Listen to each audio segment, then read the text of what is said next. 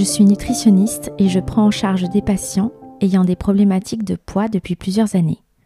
Dans cet exercice qu'est la prise en charge individuelle, il est d'usage de retracer l'histoire du poids, c'est-à-dire le parcours qui a conduit le patient au poids actuellement atteint. Je reçois ces histoires avec toujours le même émerveillement, celui de l'authenticité, de la singularité et de la profondeur avec lesquelles les patients se racontent. Ils me racontent une histoire influencée par leur corps et un corps influencé par leur histoire. Ils expriment leur moi profond qui les renvoie à une réalité qu'ils perçoivent comme permanente et inaltérable. Une patiente me dit un jour Je ne trouve personne d'assez attentif pour écouter ce que mon histoire a fait à mon corps. Alors, c'est ce que je vous suggère, le temps d'un épisode, de l'attention et de la bienveillance qui susciteront peut-être une résonance personnelle. Je suis Magalina Pio et vous écoutez le premier épisode de Poids et moi consacré à Laura. Je l'ai rencontrée en mars 2019. Elle est la seule fille d'une fratrie de trois enfants, ses frères ayant respectivement 13 et 23 ans. Ce jour-là, je vois rentrer dans mon cabinet une jeune fille posée, un peu apeurée, mais qui m'exposera sa douleur avec une grande lucidité et une volonté de tout remettre en question.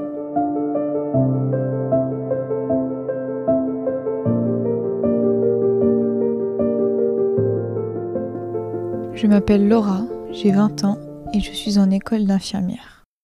L'alimentation, vaste sujet en ce qui me concerne. 19 ans, c'est le temps que j'aurais mis pour être en paix avec la nourriture. Plus jeune, c'est plutôt d'un comportement hyperphalgique dont je souffrais. Un besoin de manger quand mes émotions étaient trop fortes, quand je me sentais seule ou incomprise. Un besoin de combler un vide. Une incompréhension par la nourriture. Du sucré au salé, peu m'importait tant que je mangeais.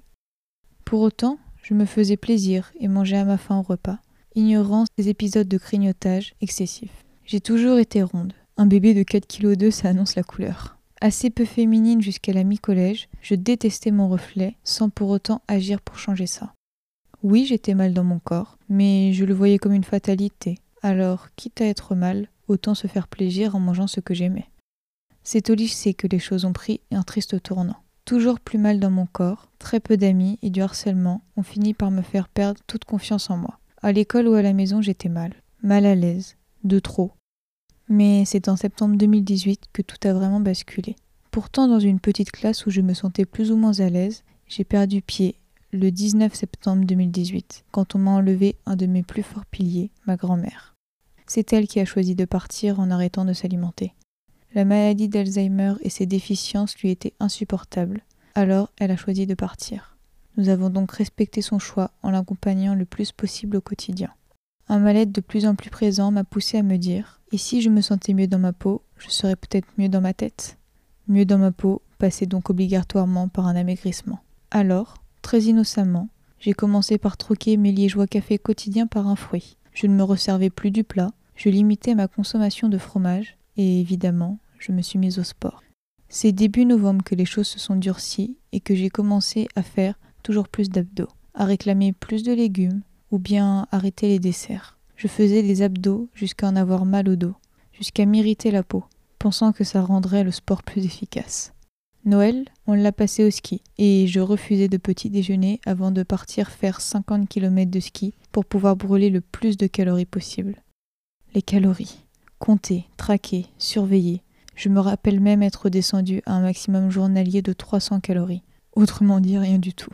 Adieu féculents, sucreries et petits déjeuners. Moins je mangeais, mieux je me sentais mentalement. J'avais ce besoin de toujours aller plus loin, de me faire souffrir physiquement pour prouver que je ressentais encore de la douleur. Je cherchais toujours à pousser les extrêmes pour voir jusqu'où mon corps supporterait, jusqu'où j'aurais la force mentale d'aller.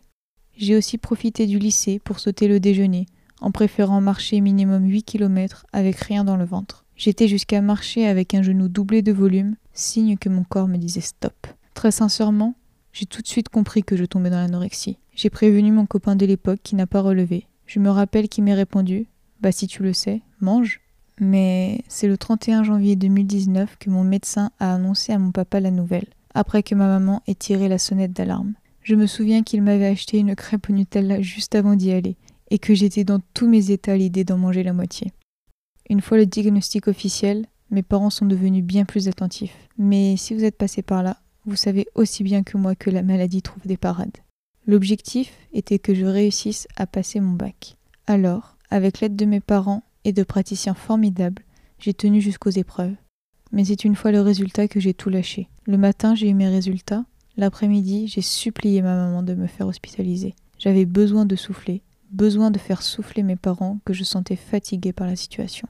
Bilan, moi 40 kilos en 9 mois. J'avais besoin d'aide et je n'avais plus rien à quoi m'accrocher pour tenir. Alors j'ai été hospitalisée d'urgence. Cinq mois où j'ai d'abord été séparée de ma famille. Cinq mois où j'ai réappris à manger. Je leur ai fait confiance. J'avais besoin d'arrêter de penser, que quelqu'un le fasse à ma place. Cinq mois où j'ai découvert qui j'étais, ma personnalité, mes envies et mes désirs grâce à un suivi psychologique et un gros travail personnel.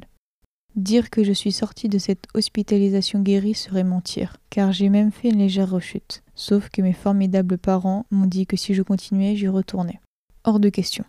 Alors cette fois-ci, je me suis bougée. Et même si ça m'est arrivé de pleurer chaque jour devant mon assiette ou mon reflet, je me suis dit qu'il était temps d'avancer et de sortir de ces démons du passé. Mon plus grand déclic aura été en septembre 2020, quand j'ai pris la décision de faire mes études à 400 km de chez moi. Fini tous les liens avec le passé, fini tous les mauvais souvenirs. J'étais seule face à moi-même. Je devais me battre pour prouver à mes parents qu'ils avaient eu raison de me faire confiance. Alors, j'ai appris à lâcher prise, à me faire confiance. J'ai rencontré des personnes incroyables qui ne pouvaient pas me juger sur mon passé. J'ai recommencé le sport dans le seul but de me sentir bien, sans excès. J'ai recommencé à vivre plus précisément, j'ai commencé à vivre pour moi. Oui, j'ai des jours sans, où mon reflet m'est insupportable. Oui, j'ai des jours où j'aimerais perdre quelques kilos, mais la différence est qu'aujourd'hui, je sais que ça ne serait pas bon pour moi. Aujourd'hui, ces jours sans n'ont plus aucun impact sur mon alimentation et j'accepte simplement de ne pas me sentir bien mentalement pour reprendre de plus belle le lendemain. Cette maladie a bien failli me coûter la vie, mais pour rien au monde je ne changerai mon histoire. Elle m'a fait grandir, elle m'a fait me découvrir et devenir la personne que je suis aujourd'hui. Si j'ai pu me sortir de cette mauvaise passe, alors je sais que toi, qui te reconnais, tu peux le faire. Tu as beau penser le contraire, je le sais. La vie est bien trop courte pour être subie. Elle est tellement belle quand elle est pleinement vécue. À quoi bon perdre du temps à traquer les calories ou épuiser ton corps dans un sport? C'est tellement plus que ça. Vivre, rire, chanter et danser. C'est grâce à ton corps que tu peux le faire. Tu devras de toute façon cohabiter avec tout au long de ta vie. Alors fais en sorte de l'aimer et de le soigner pour qu'il puisse t'emmener où tu le souhaites.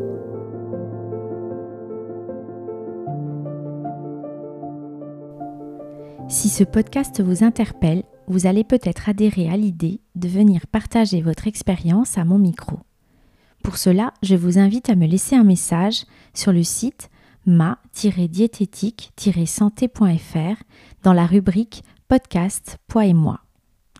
Tous les mois, vous pourrez retrouver un nouvel épisode sur vos applications de podcast préférées. Pensez à autoriser les notifications pour en avoir connaissance. Et j'accepterai avec le plus grand bonheur vos 5 étoiles et vos commentaires bienveillants qui salueront le courage et l'investissement de mes patients et m'alimenteront personnellement pour la suite de cette merveilleuse aventure.